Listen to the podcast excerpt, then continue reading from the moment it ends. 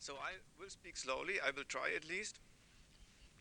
And I will hope that uh, this time we will be able to finish in a matter of 40, 45 minutes.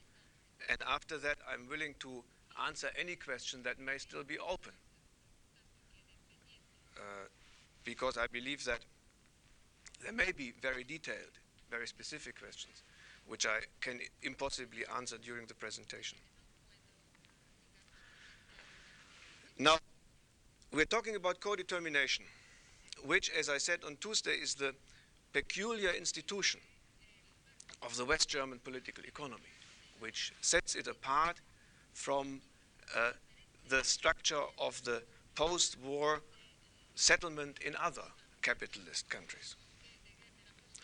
It is peculiar since it gives labor a voice in the governance of enterprises inside the management and not from the outside after the decision has been made through collective bargaining.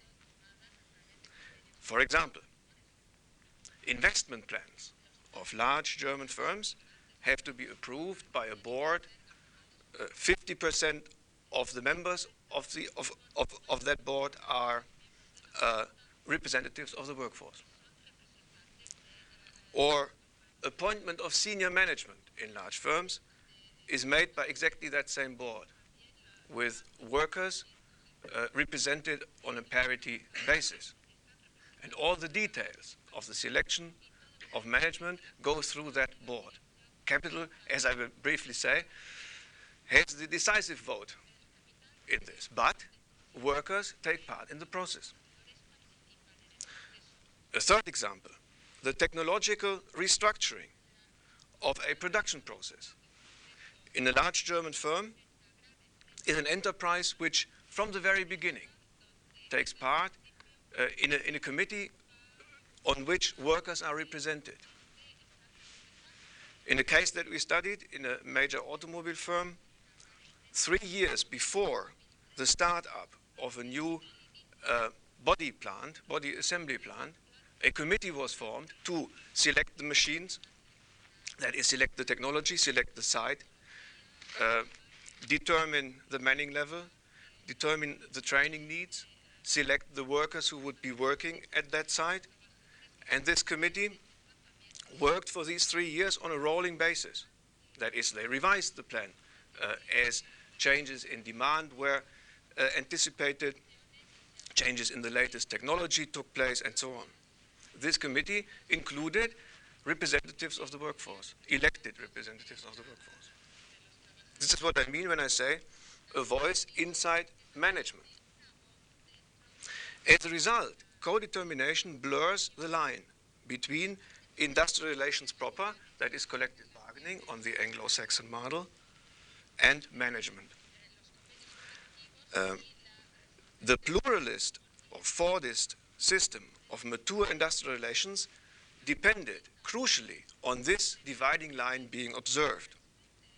It was sometimes, and in fact frequently, contested, but there was agreement in principle that such a dividing line existed. That management was looking after business, after capital, after profitability, uh, whereas unions were looking after workers. And while there might have been conflict about, about the specific issues that each side uh, was pursuing, it was clear that unions were not responsible for profitability, and management was not expected to anticipate the needs of workers. That was something that workers had to impose on management through trade unions. This division made for mutual independence between the two sides, which was the basis of collective agreements being viewed as contracts, as contracts between two independent partners. Independence is the very, the very essence of a contract. Uh, now, due to this peculiar character, co-determination has from the beginning raised strong suspicions on both sides of the class divide. The common fear being that it might interfere either uh, with, with either side's autonomy from its opponent. In German labor law, Gegnerfreiheit, autonomy uh, vis-à-vis -vis your opponent, which is uh, legally the precondition for industrial relations taking place in the first place. Uh, a trade union that is not considered gegnerfrei, autonomous from management, cannot, under German law, enter into collective agreements. And after the extension of co-determination in 1976, this was an issue that the Supreme Court had to deal with. Is a trade union that uh, is, has become, through its representatives, part of the managerial structure, still gegnerfrei? Can it then still take part in industrial relations and collective agreements? German capital uh, saw itself subjected to expropriation without compensation as a result of co-determination, since the right of capital owners to dispose freely of their property appeared at least impaired, diminished. They first had to, on certain issues, reach agreement with labor. Whereas labor, on the other hand, especially the left wing of the German trade union movement, was always afraid of integration into what they called the logic of capital as a domesticated junior partner of management. So, in both sides felt ambivalent about this. And one must emphasize that co-determination had to be imposed upon German capital through, through legislation against sometimes very strong political resistance. Uh, a system of institutions that at the very same time was seen by the left wing as something that uh, was about to emasculate the labor movement. What I, these, I think that these ambiguous feelings and these, at the first glance, contradictory interpretations are very much part of the subject itself. They reflect the intermediate boundary crossing status of co-determination as an institution. And I would argue that to an extent both sides were right. Those who saw co-determination as an attack on property rights and those who see it as a threat to independent free trade unionism on the traditional mature industrial relation system model. Uh, nota bene, the resistance of German capital against uh, co-determination, and in particular of foreign investors. That firms that come to Germany, set up plant, and find themselves confronted with this very strange system. When in 1976 uh, co-determination was extended from board level co-determination that is, was extended to the entire economy, uh, the United States Chamber of Trade in Germany lobbied uh, uh, the, the, the, government to exempt American investment in America from this because American managers couldn't cope with that system. Of course, they were not exempt. And when one uh, looks at the German auto industry with their two large American subsidiaries, Ford and General Motors, one hears these stories of managers coming over from America uh, and being uh, told that there is such a thing like a works council or like a supervisory board with workers on it. And they always need some time to get used to this system. Uh, nota bene, secondly, the unwillingness of other trade unions in Europe and beyond to include co-determination in their strategy.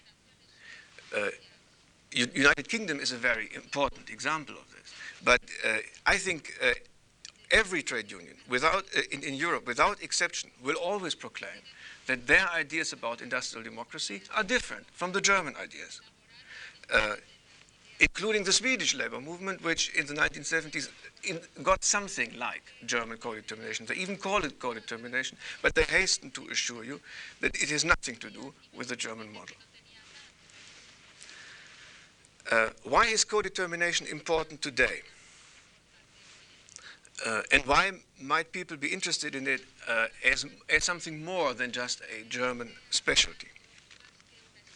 I think for other reasons than in the past, when it was conceived, for example, as a third way between capitalism and communism, a way of preventing a resurgence of German imperialism, subjecting coal and steel industry to uh, worker co-determination, an industry which in the 1920s had supported uh, the Nazis, or a method to deal with the decline of the coal industry, like in the 1950s and 1960s, where the management of industrial decline seemed to work particularly well in an industry that was under co-determination.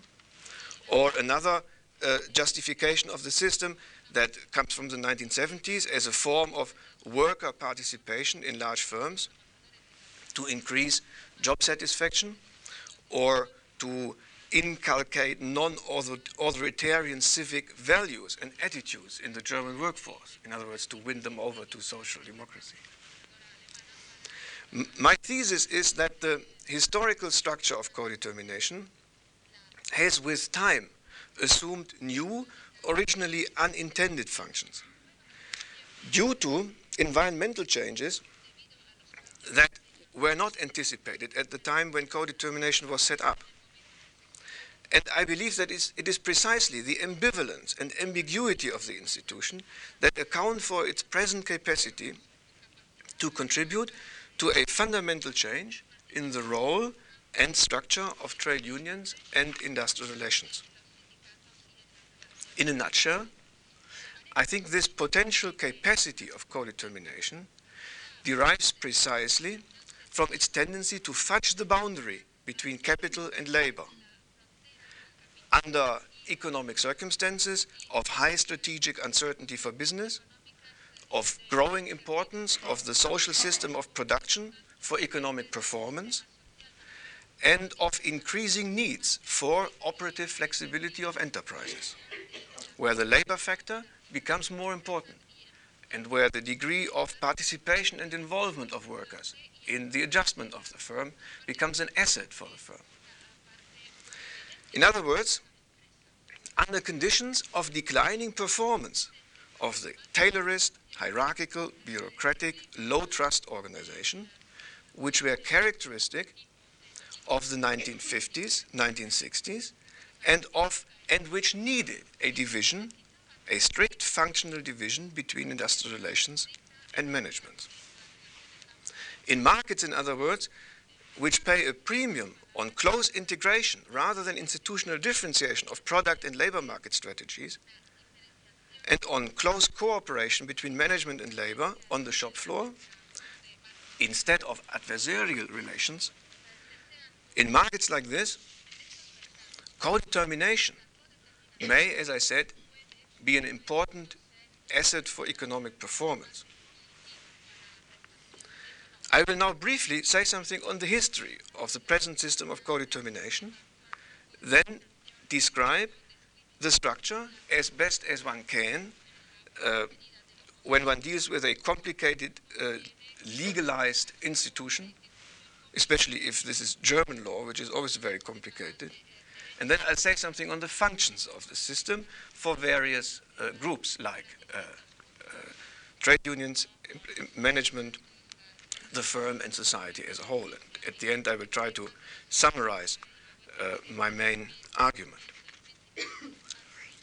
now, sorry.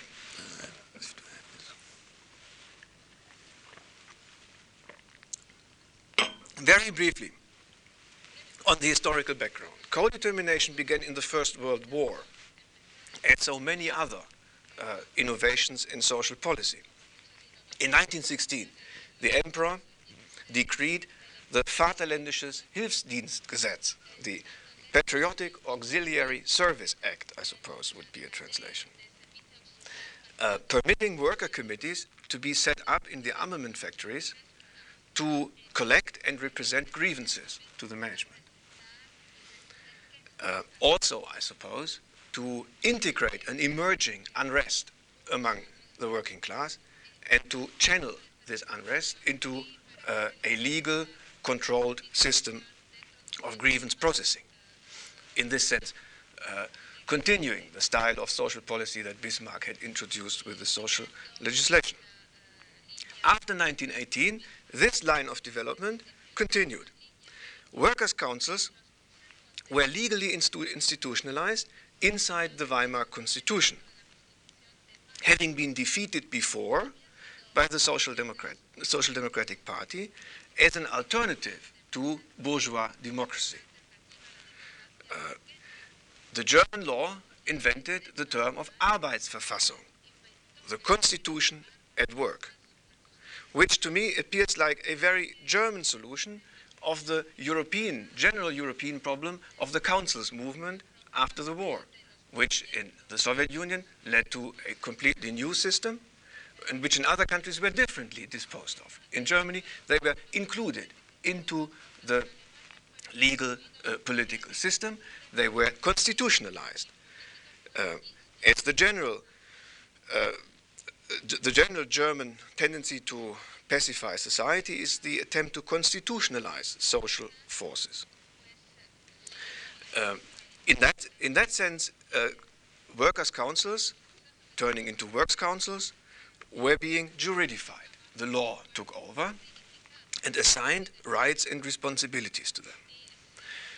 Uh, these, compared to today, were very minor. Nevertheless, uh, the train had, had, been set in motion at this, at this time. And the Social Democratic Party and the trade unions kept thinking about this model and kept playing with extensions of this model, which was to be the pattern up to now.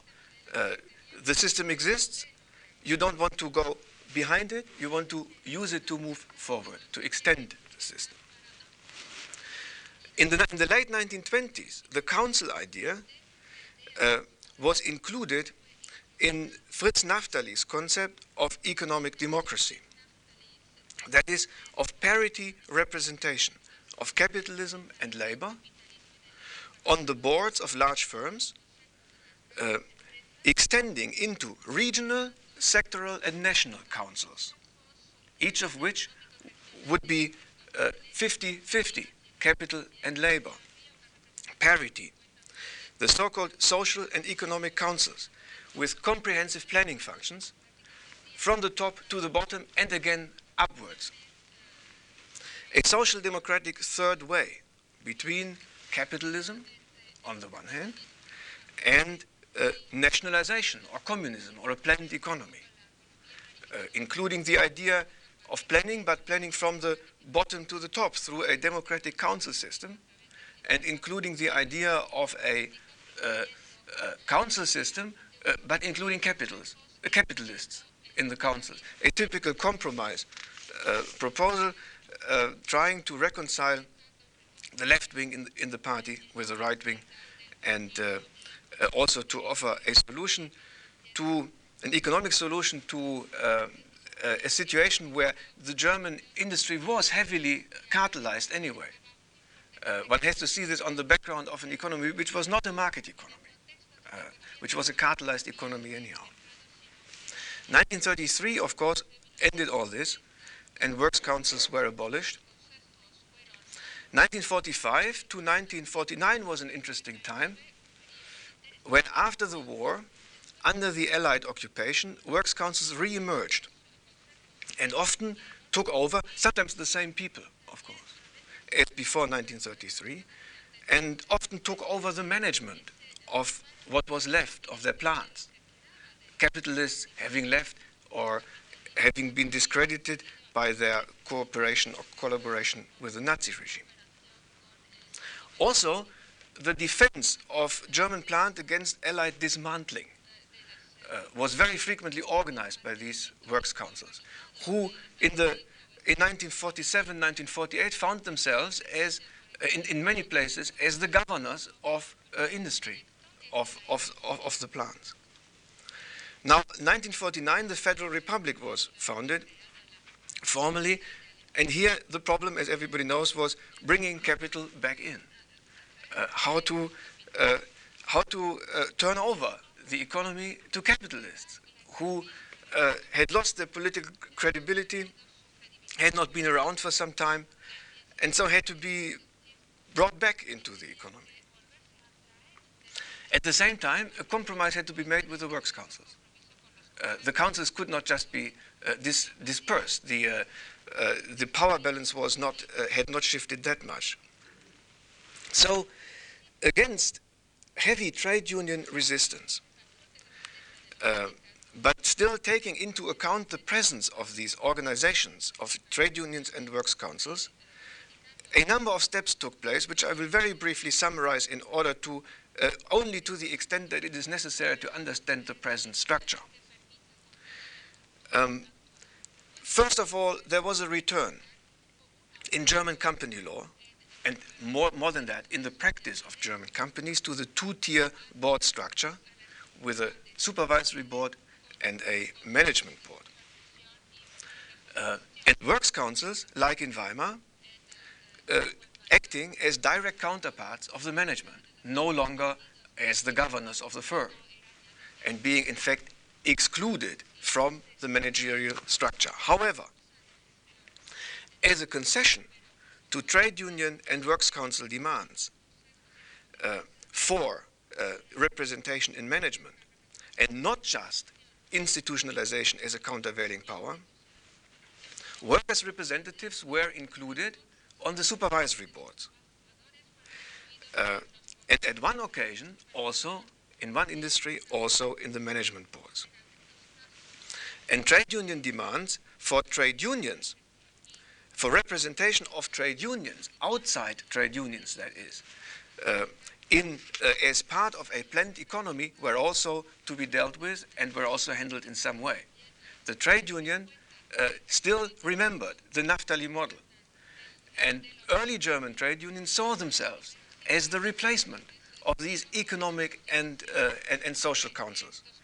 Uh, the early idea was to uh, plant trade union representatives into the new co-determination structure in order for the union to act as a coordinating planning agent and in a way to keep the historical option open for a planned economy through the internal organizational power of the union.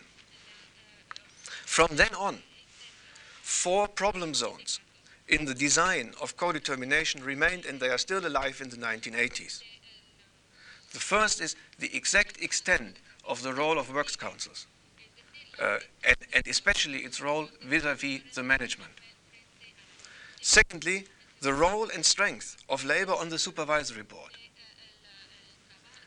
the supervisory board being the board uh, uh, that makes the more fundamental, long-term, uh, basic decisions of a company, whereas a company is being run on a day-to-day basis by the professional management board. Thirdly, the role of labor with respect to the management board. Uh, trade unions have always claimed, uh, and they still do, uh, a, a right to be represented in the day-to-day management, not just at the level of the firm, uh, of, of the supervisory board. And fourthly, the role of the external trade union in relation to all these firm-specific bodies, enterprise and plant bodies. The role of the trade union as a uh, supra-plant, regional or uh, sectoral organization. Now, let me very briefly describe how, how these questions were settled uh, in a number of successive steps. 1951 was the year in which the law on co-determination in coal and steel was passed. And coal and steel was an industry which, uh, as I said, had been particularly discredited by the experience of the Nazi regime, and they had very little friends, that is, the capitalists in coal and steel had very little friends among the Allied powers. Very few friends.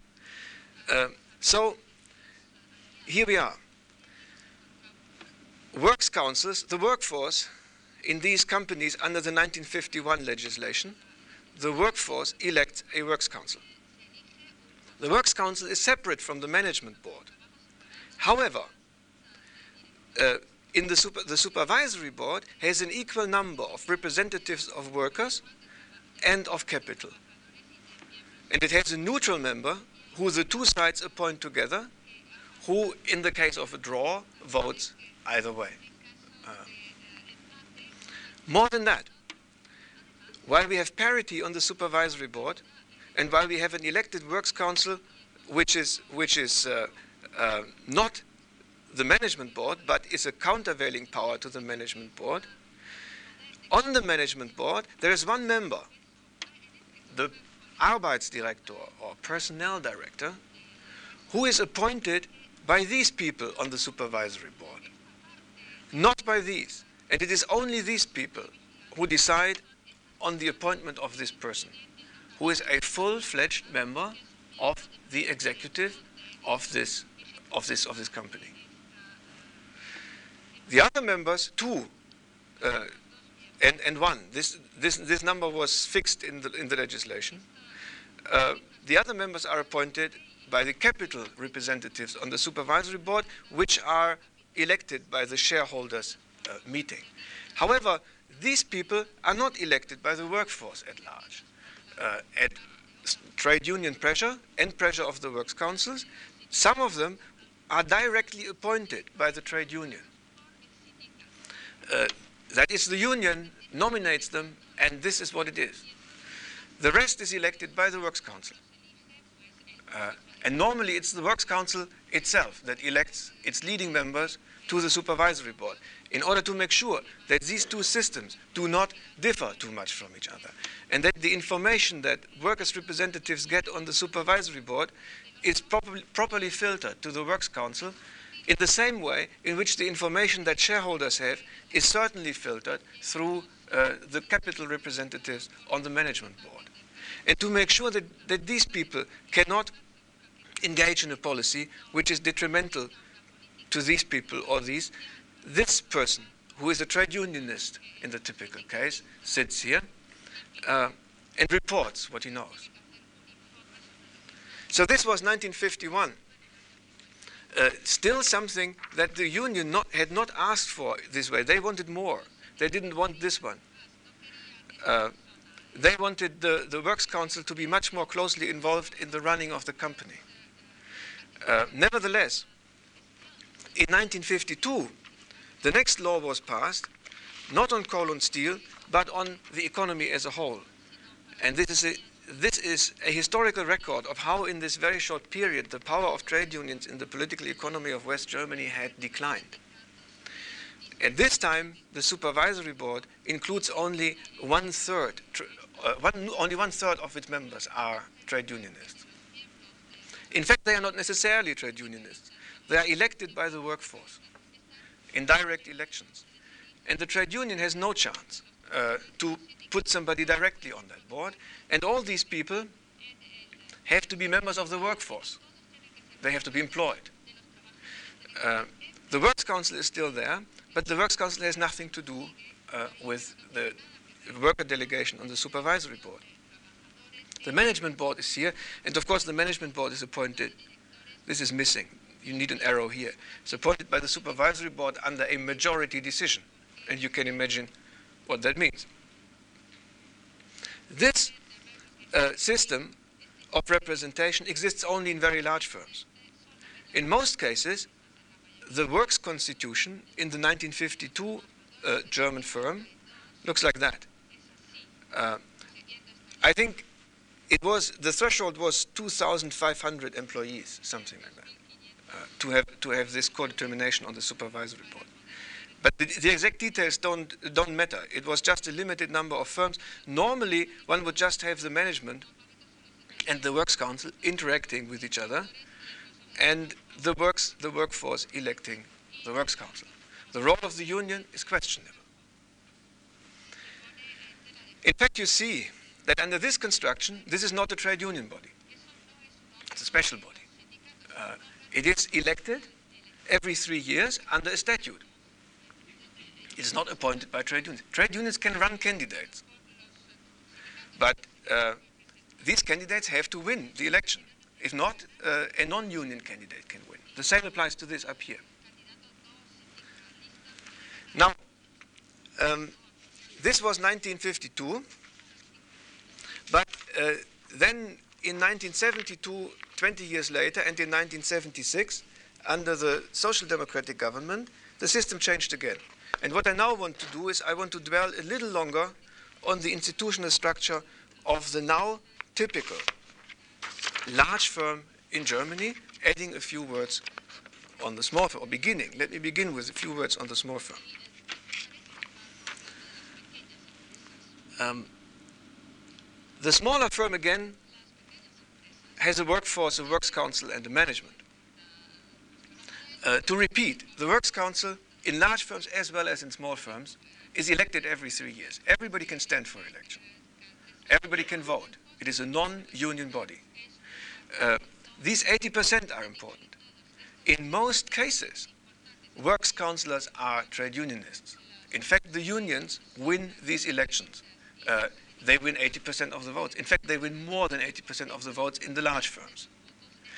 Uh, for all practical purposes, these are all trade unionists. In fact, they have to be. Uh, because in order to be a works councillor, people need to learn a lot. They are involved in the daily management of the firm, uh, as I will briefly describe, because whatever this, whatever the, the, management does, it has to inform the works council about it. And this information, these people have to be able to read. Therefore, without going through a long period of training, nobody can function seriously as a works councillor. This kind of training is provided by the unions. The normal career of a works councillor uh, is that you get elected at about age 45 after you have served uh, trade union uh, functions for a long time. And you have attended trade union training centers.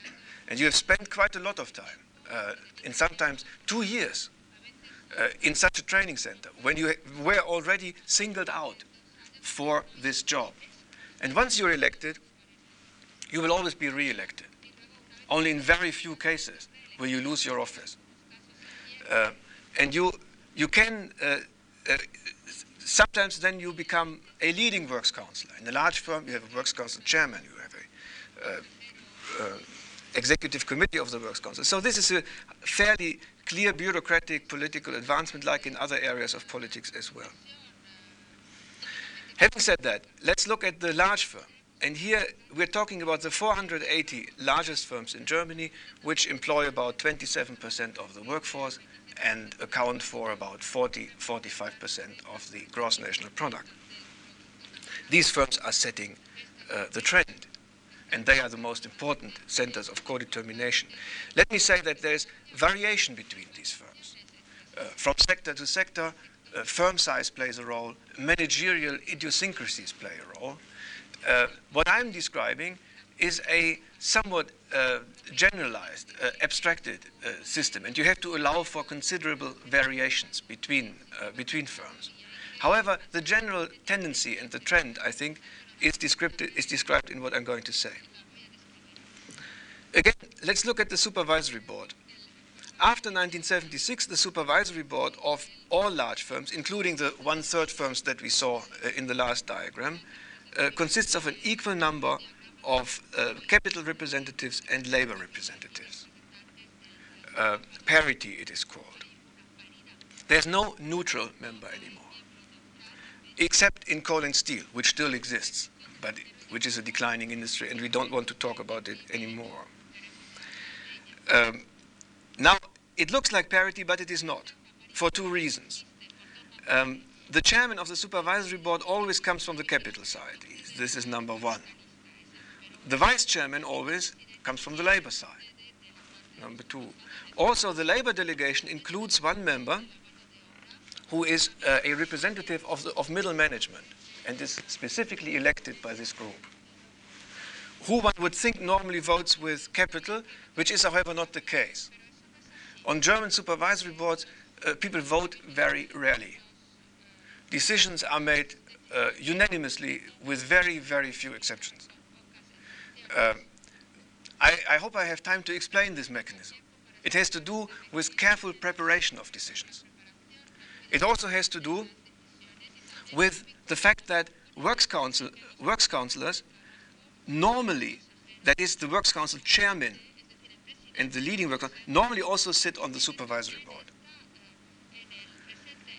And the management, uh, talking to the works council on a day-to-day basis, dislikes to disagree with the works council in front of the representatives of the shareholders. In fact, it has become etiquette among German management uh, not to uh, show disagreement with the Works Council. And they go a considerably long way to make sure that when they go to the supervisory board, they have essentially made uh, uh consensus, agreement on something. Uh, they, they go a very long way indeed uh, in terms of giving them information, negotiating in advance of the supervisory board meeting the issues, and then, and then the Works Council chairman normally uh, will have struck a deal before an issue arrives here. Therefore, voting is very rare. Also, this representative in empirical research has turned out to very frequently tend to, uh, to side with the labor side. It is not so, as the framers of the law expected, undoubtedly, that he will feel very much uh, uh, sympathy or very much more sympathy with this side than with that. Now, one labor member of the, of the supervisory board is kind of appointed by the trade union. Kind of because formally these people have to be elected still by the works by the workforce in a uh, in a direct election system. However, one seat is kept free for external candidates. And normally the trade union in charge of the uh, of, of the firm uh, runs the, the internal candidate and the internal candidate wins hands on. Uh, so there's no problem. Always this person is a trade union representative. In fact, he is a full time trade union official and normally the one who is in charge of liaison, is the liaison officer between the trade union and the works council. And therefore wins an institutional place in the system which gives him access to information which is important if he is to control the Works Council, because otherwise he wouldn't know anything. Under German company law, a member of the supervisory board, be it a capital representative or a labor representative, has the right, to quote the law, to know anything the management may know. Uh, and this is taken very seriously. Um, so they, they can ask for whatever document uh, they, they want to see and they can inspect it. Well, there are limits, and uh, there are legal disputes about borderline cases, but on the whole, this is, this is the case. Uh, of course, the Works Council chairman, uh, reading a document or hearing something in his capacity as Works Councillor, as, as a supervisory board member, is not supposed to tell what he has learned the supervisor, the, the Works Council, to the Works Council. But since it's the same person, it is very likely that he won't forget what he's heard here when he goes back to his position there and negotiates with management. There's another member of this, of this board, uh, the personnel director, which reflects the labor director on the, in, in, the, in the coal and steel system. Uh, here, here's a question, because the law says uh, this person should be appointed so that he has the confidence of the labor members but it says nothing on the appointment procedure. And here's one of the very few cases in which there's disagreement uh, in, in, uh, in voting, where there is not unanimous voting. Normally, capital side insists on appointing their candidate. And normally, Labour puts up their own candidate to uh, remember uh, uh, and to remind everybody of their claim that they want to be present here. Um, one has to add that about 60 between 60 and 90 percent of the workforce in the typical large firms are unionized, but that the election results for uh the um, industrial trade union are, are, always much higher than that. That shows that is in part a result of the election procedure of the Works Council, which is very important. This procedure deters small groups. It is very difficult as a small splinter group to win a seat on, a, on the German Works Council. There are all kinds of legal difficulties and also very much uh, sometimes sub-legal or paralegal pressures against groups trying to set up, uh, emerging, of course, from the, uh, from the uh, power-holding trade union. The result is that uh, splinter trade unions, small groups, fractional groups, sectional groups, find it very difficult to get a foothold in the enterprise, in the plant which accounts for the uh, enormous cohesion of German uh, industrial trade unions. Uh, there's no way of organizing a, uh, an, a second union if you don't get a foothold in the workplace. However, in, in order to get a foothold in a German workplace, you have to be elected to the Works Council. Uh, you would be totally insignificant without being on the Works Council. In fact, even if you are elected, the Works Council is run on a majority system, strictly. And a minority can always be excluded from the business.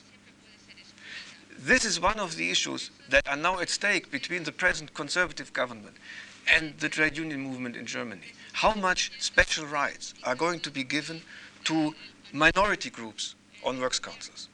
And there's disagreement in the conservative camp on this. Some say we want to weaken the DGB, the large union, so we want more minority rights for, uh, for uh, uh, uh small groups on works councils, for minority groups. Minority not meaning, not in the American sense, but politically different uh, groups. Um, whereas other people in the conservative camp argue that this would lead to fragmentation of the system of interest representation, not just at the industrial level, but also at the workplace level. And that that would be a very great disadvantage for the governability of the workplace. So when a number of conservative deputies introduced uh, a, a bill proposing uh, stronger minority rights for small groups on works councils. This was opposed by the German Federation of, of Industry. And the law was uh, uh, delayed. Uh, the, the, law was delayed to the next uh, uh, to the next period of the parliament. I hope I have explained this at least roughly. And as I said, if there's any questions as to the to the uh, details, I will be happy to answer them later. Uh, however, I should say one more thing. So let's, let's get back to this. On paper, we when we talk about co-determination, we talk about two different things. Co-determination at the enterprise level, which is this, and co-determination at the, at the uh, plant level, works level, which is exercised by the Works Council in relation to the management. What I want to say is that these two now are so closely merged that they can be kept apart only formally. In reality, they are not two things, they are one thing. Co determination at the enterprise level is being exercised by the very same people who exercise co determination at the workplace level. Um, co determination at the workplace level benefits from what these people hear on the supervisory board. Uh, because what they, what they learn here, they use in their dealings with the management. The management being very keen on uh, uh, preserving the consensus inside the firm, consensus being regarded by shareholders as an important asset of the firm's economic viability, will use its dealings with the Works Council under plant level co determination to improve the climate of cooperation so that they can uh, arrange for smooth decision making at the enterprise level and vice versa. Any decision at the enterprise level that might, causes, that might cause problems here will be regarded with a degree of, of skepticism up here. Uh, sometimes such, such decisions are made, uh, but uh, one rather tries to avoid them. And this mechanism of voice which uh, co-determination essentially is, is a good way of informing managements in advance of probable negative side consequences of decisions for consensus, which management might not have anticipated. So they know a lot because they talk a lot. So they have a way of working out things. Um, that is what I said, the merger of these two systems. Let me now talk briefly on the issue of the rights of works councils and trade union members on the supervisory board. The latter is easier. Uh, while formally uh, workers' representatives on supervisory boards decide on every issue that the supervisory board decides on as fully co-equal members, given the casting vote of the chairman. I hope I mentioned that. The chairman who always comes from the shareholder side, has a casting vote in case of a deadlock. Given the casting vote of the chairman, uh, they are not likely to be able to win, to win a vote. So they use, they use the, the, the supervisory board essentially to get information and to use their power to say no and to create conflict, to exert pressure on management to uh, accommodate their, their wishes. Now, most, most of the issues on supervisory board meetings have to do with investment plans and, and product strategies. Uh, investment plans are normally accepted by, works, by, by labor members on the supervisory board under one proviso that they include a detailed accounting of the consequences of a planned investment measure on manpower, on employment, on qualification structures. This detailed accounting has to be accommodated, uh, has to be accompanied by the description of a process under which, as an investment pro, uh, program uh, unfolds, estimates are corrected, uh, adjusted to new, to new data. So what they will normally say is, uh, you have put so much effort in calculating the market impact, uh, the costs of the new technology, the technological efficiency, and you have not made any effort to talk about the impact of the labor of the labor force. We will not agree to this measure unless you do the same. This is an important aspect of the thing because what happens in the organization as a result is that personnel management becomes more important. And in fact, we observe, and now we're talking already about the impacts of the system. In fact, we observe that in large German firms, with co-determination, personnel managers have become much, much more important. Uh, when production management or sales management or whatever, when they begin to plan a new measure, they now bring in the personnel uh, department very early in the process because they know that they will have to report about it. Because if they don't report, uh, they will not get the votes of the, of the worker side, which will be seen by the shareholders as an indication that something is going wrong with management. Uh, the shareholders want to see that management is able to uh, preserve consensus. So it is done. And so very sophisticated mechanisms of manpower management and personnel accounting have been introduced in German firms in the last 15 years. Uh, very much with the effect that problems and conflicts relating to industrial restructuring were overcome, were solved uh, much before they became critical. For instance, retraining plans. Uh, the, the manpower plan that has to go with an investment plan has to specify measures of retraining for workers that might be possibly dismissed as a result of the restructuring method. This goes so far that in the project group that, that steers and controls the, uh, the restructuring project, uh, every single worker who might be affected has to be accounted for by name. Uh, so X and Y will get uh, three weeks of training in what have you. And whereas the other one needs that. Because in two years he will have to work at the new equipment.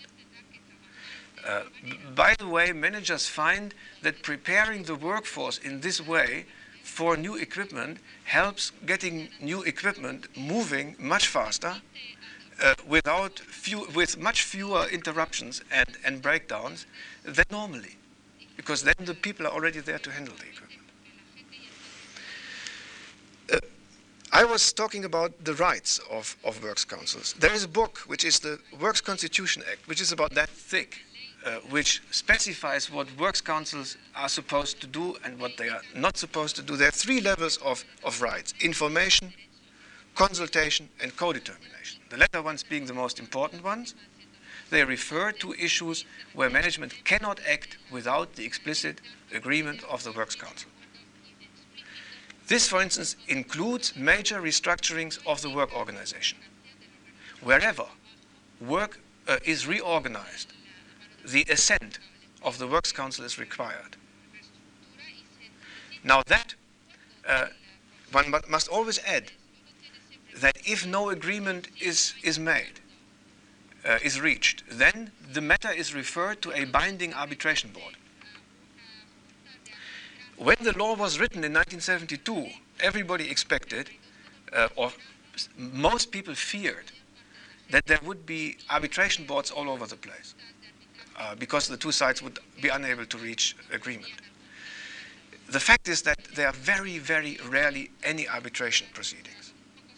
Uh, and the reason is that neither side wants to have issues taken out of their hands and decided by an independent chairman of an arbitration board, which deprives uh, the two sides at the workplace or in the enterprise of additional bargaining material. They would rather say, well, I concede on this if you agree on something else. The art of making packages, package deals, suffers greatly if outsiders always come in and decide.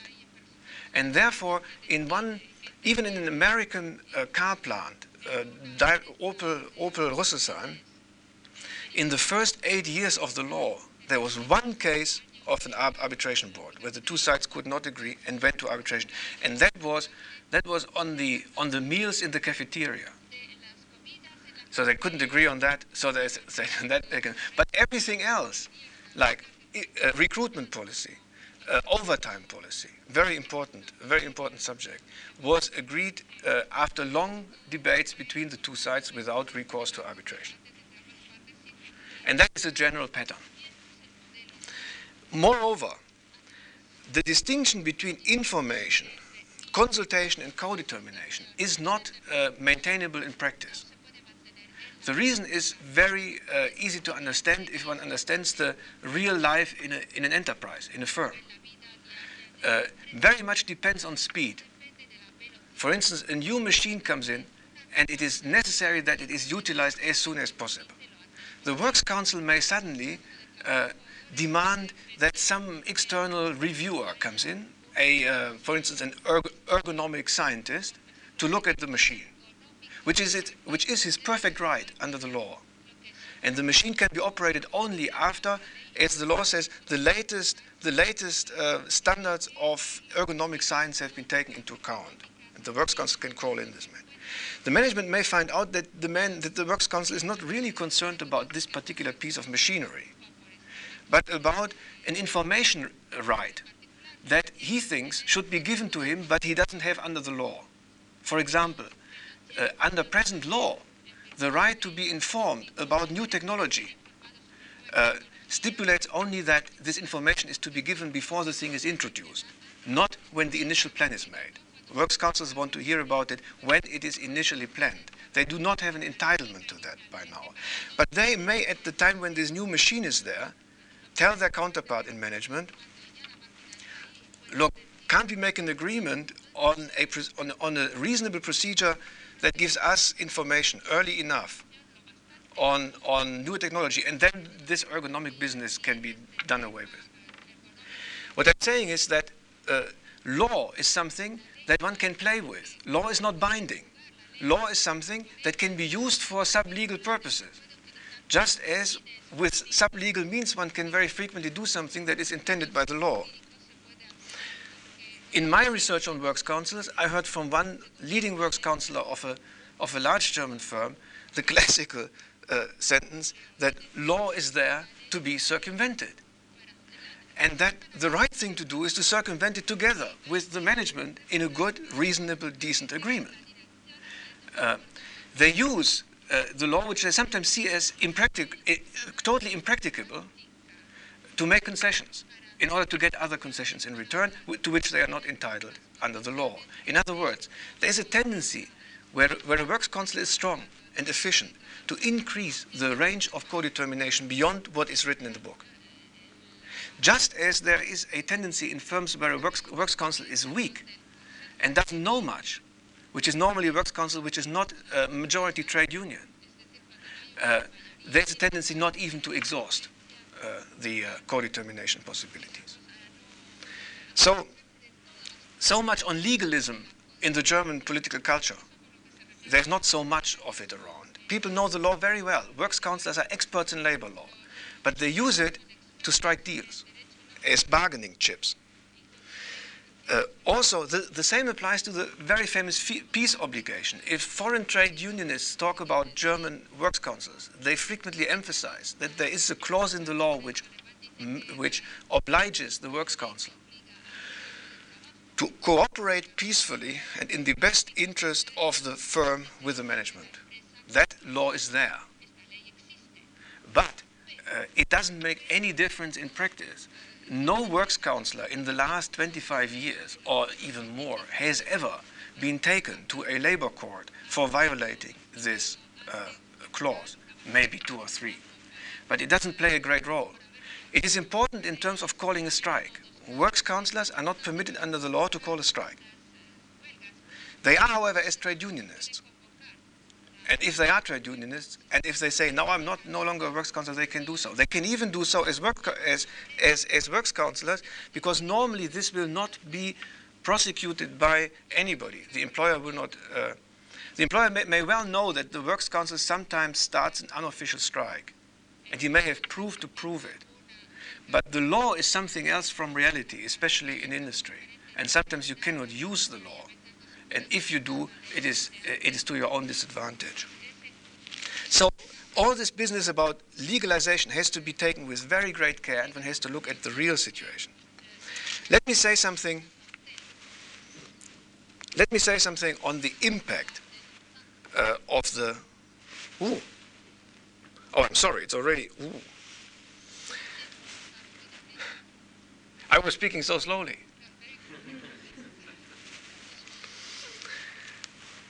Um, let me say something on the impact, and, and very briefly. Management. There are a number of, student, of, of studies which show that the need for management to defend decisions at the supervisory board level and vis-à-vis -vis the works council improves the decisions and improves management style. Managements have to be more explicit about why they are doing something, and they have to think twice. There is also evidence that decisions are slowed down as a result of uh, co-determination. Decisions take more time because you have to talk more about them. That resembles, by the way, very much the Japanese pattern. The Japanese don't believe in fast decisions. They do, however, believe in good decisions.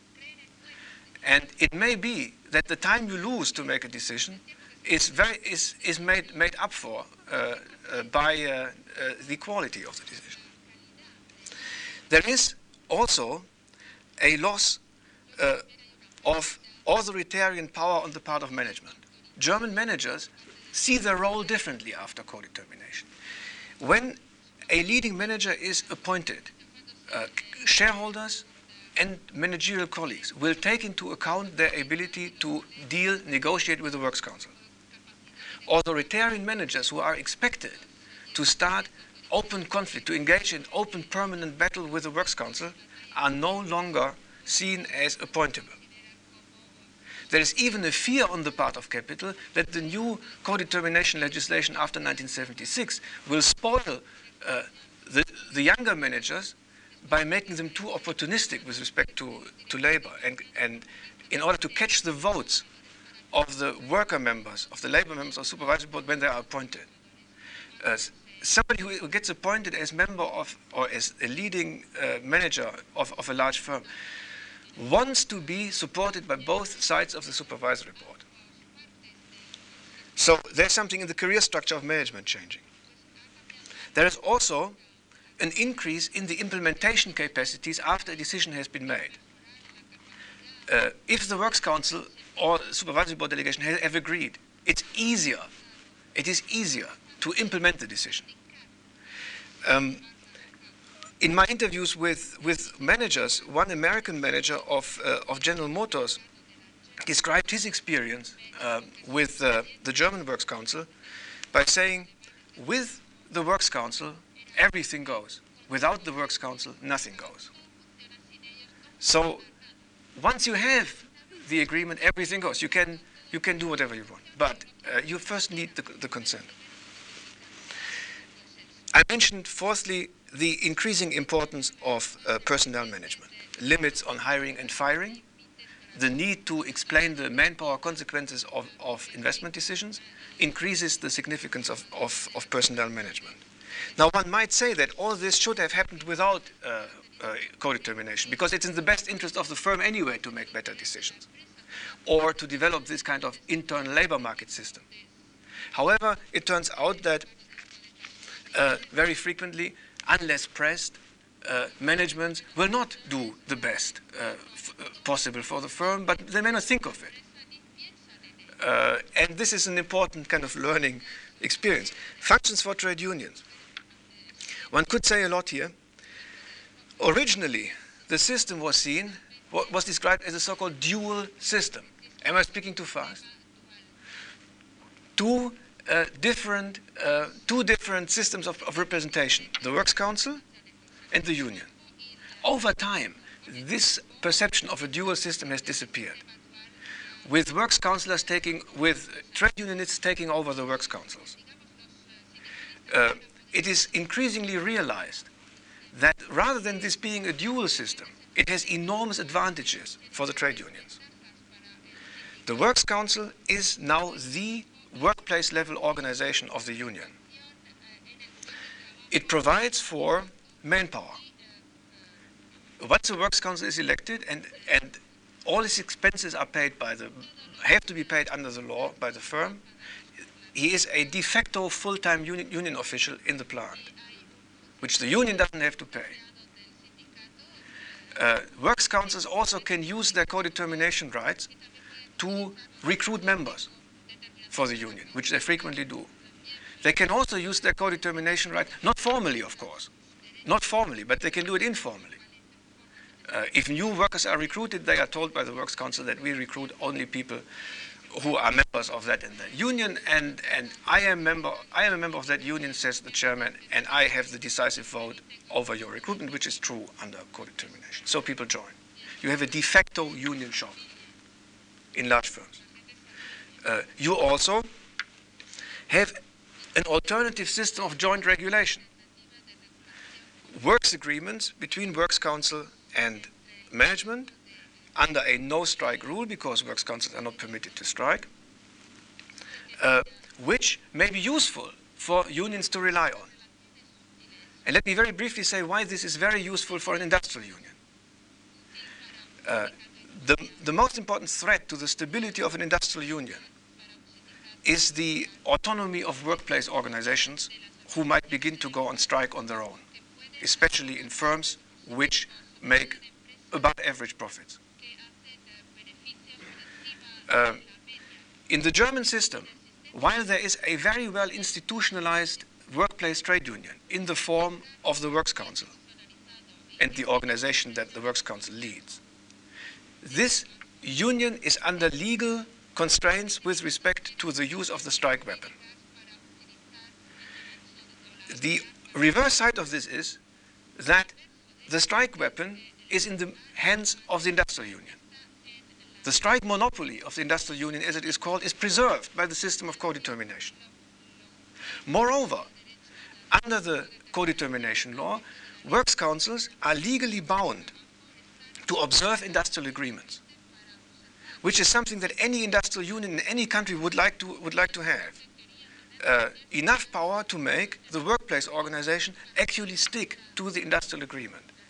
Wherever there is an industrial agreement, the, the individual works council has to follow it. More than that, the individual works council has the legal right under co-determination to enforce industrial agreements against the employer. In other words, this is a system by which the central trade union can make industrial agreements stick at the workplace basis. They have an agency there which enforces the agreements. And finally, industrial agreements can include clauses which charge works councils to negotiate about particular matters, the so-called opening clauses, and to regulate them tailored to the specific problem of an individual firm. And of course, that is a very good instrument for centrally controlling the decentralization of rulemaking an instrument which has been increasingly discovered in recent years and which is increasingly being used with the change in, with, with the increasing need for flexibility. So industrial agreements more and more contain clauses like works councils and managements have to make an agreement on that on that subject uh, with these and these possible outcomes, and they can choose between them uh, as it fits their particular needs. So there is an important uh, consequence for uh, trade union organizational stability. Uh, I don't want to mention, I don't want to go into detail as with respect to the internal labor markets. It is obvious that since, since there is a, uh, uh, a limit on the uh, ability of employers to fire workers and to hire workers, the immediate consequence of this, of this model of co-determination industrial, industrial democracy is that uh, works, employers invest more in internal flexibility, that is in training. And one co-determination right of works councils is on training. The, uh, whatever training measures are started uh, is subject to co-determination. Uh, so works councils have possibilities to, for instance, force employers to train more than they would.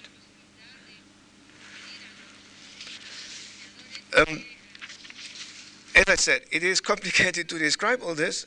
Um, let me come to the conclusions and skip a couple of the uh, more uh, detailed problems, and I will be willing, completely willing to explain this later if anybody has any question. And I will also be willing to go into the more uh, in, into the problematic and, and deficient aspects of this. But I first had to describe the, the way the system operates in principle.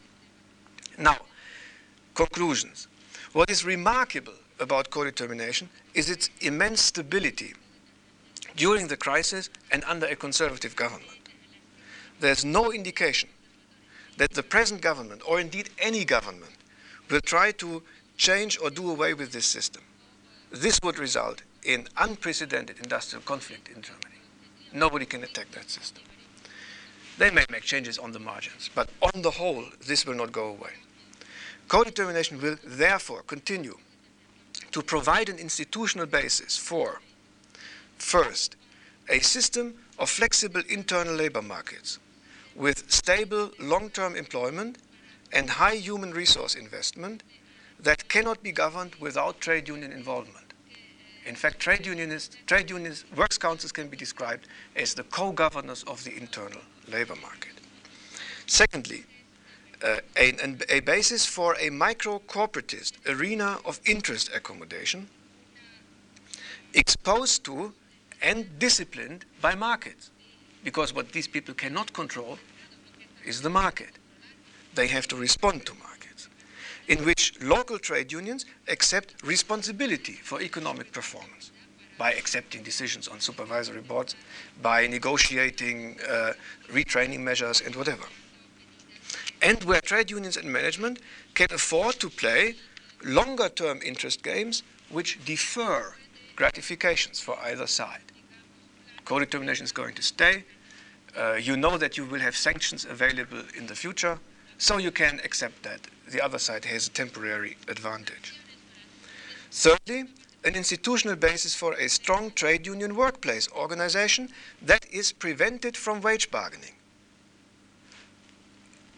and therefore from opportunistic wage militancy in periods of uh, prosperity. While at the same time, it is induced to use its strength on qualitative subjects like work organization, training, and so on. And it can, in fact, be made to act in these matters, as I said, by central trade union action through industrial agreements. In this issue of shifting the attention of local unions from wage to qualitative issues is a very important issue in all industrial relation systems. Uh, take Sweden for an example, where in the 1970s co-determination was introduced precisely for this purpose, in order to de defend wage drift and to increase wage solidarity.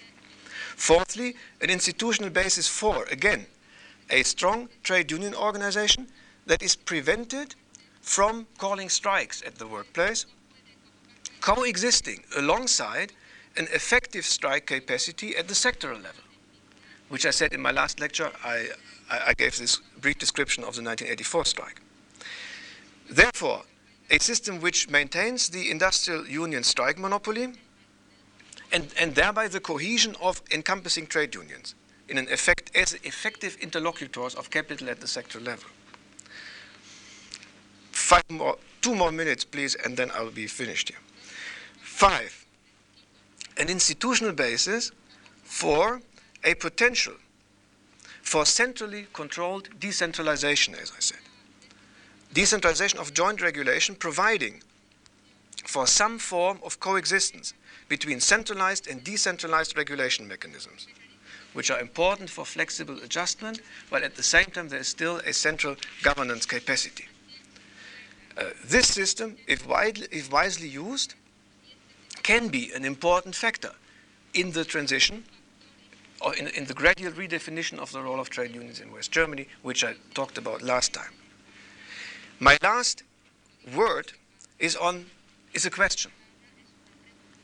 Uh, and that is the question that you always hear when you uh, talk about either the Japanese system or, in this case, the German system. To what extent is that transportable? To what extent can one, can one learn uh, from such a system? I would think one can if one does it with imagination. That is, if one learns, if one extracts from it a cer- certain general principles, like the general principle that you need, that for decentralization you need to contain wage militancy at the local level, and you need strong institutions for that. Like the principle that probably a, a merely voluntary organization will not be able to be strong enough to do that.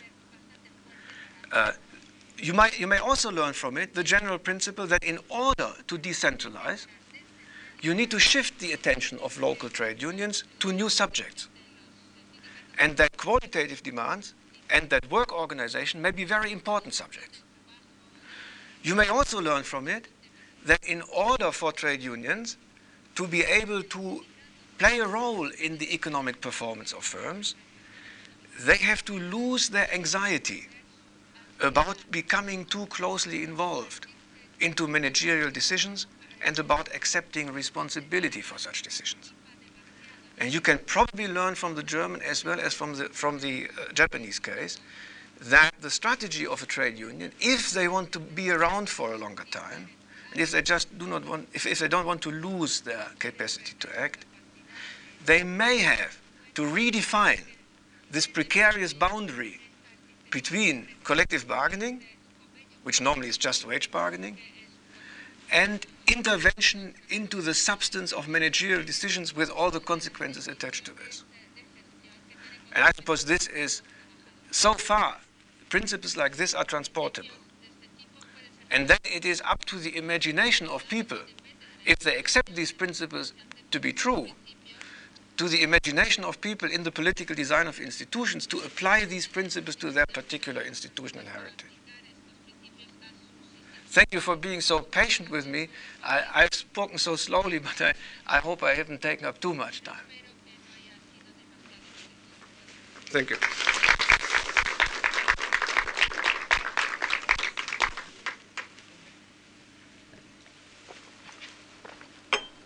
If anybody has any question, i would be willing to answer it.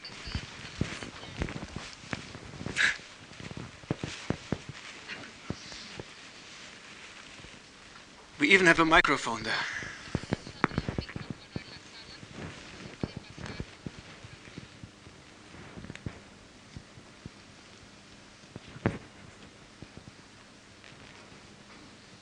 If there are no questions, we, we might also finish.